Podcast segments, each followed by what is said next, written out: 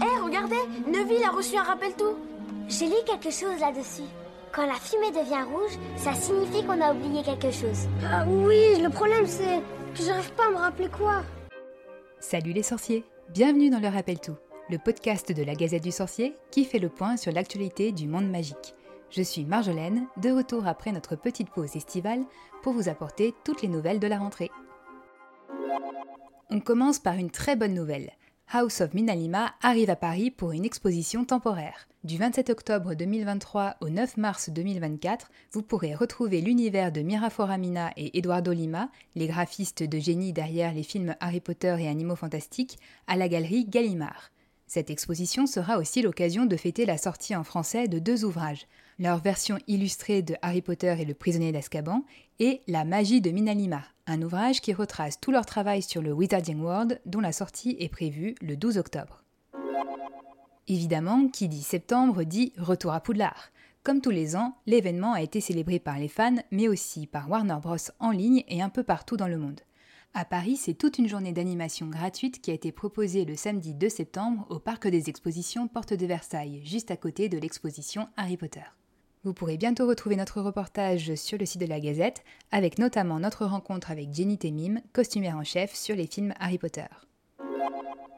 Back to Hogwarts était aussi l'occasion d'une série d'annonces sur ce que le Wizarding World nous réserve ces prochains mois. Ainsi, nous en savons un peu plus sur Visions of Magic, la nouvelle expérience immersive itinérante annoncée il y a quelques mois. C'est à Cologne, en Allemagne, qu'elle fera sa première ouverture mondiale le 8 décembre 2023. Une vidéo d'annonce donne un petit aperçu de à quoi s'attendre, à savoir un parcours de projection immersive avec la possibilité d'interagir avec ces projections. Les préventes s'ouvrent le 7 septembre. Passons maintenant rapidement en revue les autres événements annoncés lors de Back to Hogwarts les membres du Harry Potter Fan Club pourront passer la nuit d'Halloween au studio tour de Leavesden pour Nox, un événement spécial qui promet de ne pas manquer de friandises et de mange-morts. De l'autre côté de l'Atlantique, on connaît la prochaine destination de Magic at Play, qui va quitter Chicago pour Seattle. Et vous vous souvenez peut-être des balles de Noël qui s'étaient tenues aux quatre coins du monde l'an dernier?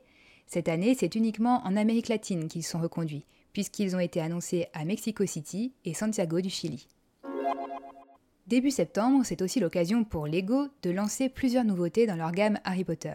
La plus impressionnante est sans nul doute la banque Gringotts, un set gigantesque de 4803 pièces qui comprend la banque et ses souterrains, et qui fourmille de détails, de mécanismes et pas moins de 13 mini-figurines. Cela fait bien sûr partie des sets très onéreux, puisqu'il faut compter 429,99€ pour l'ajouter à votre collection. Pour un peu moins de galions, Lego vous propose le château et le domaine de Poudlard, une version plus petite de Poudlard qui trouvera peut-être plus facilement une place sur vos étagères. Il faudra tout de même débourser 169,99€ pour ce nouveau set.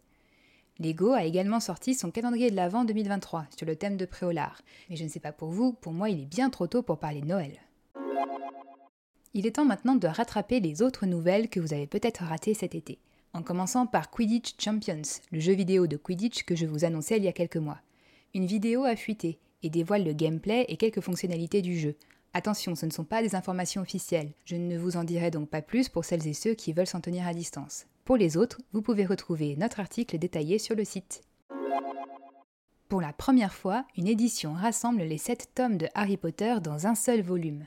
Ce sont les éditions allemandes de Carlsen qui proposent ce magnifique ouvrage qui va sûrement ravir de nombreux collectionneurs avec sa luxueuse reliure. Vous pouvez retrouver sur notre site une interview exclusive avec l'éditeur pour en savoir plus sur cette édition. Elle est vendue au prix de 99 euros jusqu'au 31 janvier 2024, avant de passer au prix de 129 euros. Ce n'est probablement pas avec cette édition allemande que vous allez faire découvrir Harry Potter à la jeune génération mais vous pouvez peut-être utiliser le nouveau site internet de Gallimard Jeunesse, Commencez Harry Potter, spécialement conçu pour accompagner les jeunes lecteurs dans leur découverte du premier tome. Si septembre marque le retour de vos podcasts Studio Gazette préférés, n'oubliez pas de jeter une oreille à notre programme estival si vous l'avez manqué. Avec le Chaudron, plongez dans des expériences radiophoniques immersives à travers trois émissions 100% sorcières. Le rappel tout, c'est fini pour aujourd'hui mais on se retrouve le mois prochain pour un nouveau numéro. En attendant, prenez soin de vous et retrouvez toute l'information du monde magique sur le site de la Gazette du Sorcier. Le Rappel Tout est un podcast Studio Gazette. Suivez toutes nos émissions sur Facebook, Twitter et Instagram, Studio Gazette, ainsi que la version vidéo des précédents épisodes sur la chaîne YouTube de la Gazette du Sorcier. À bientôt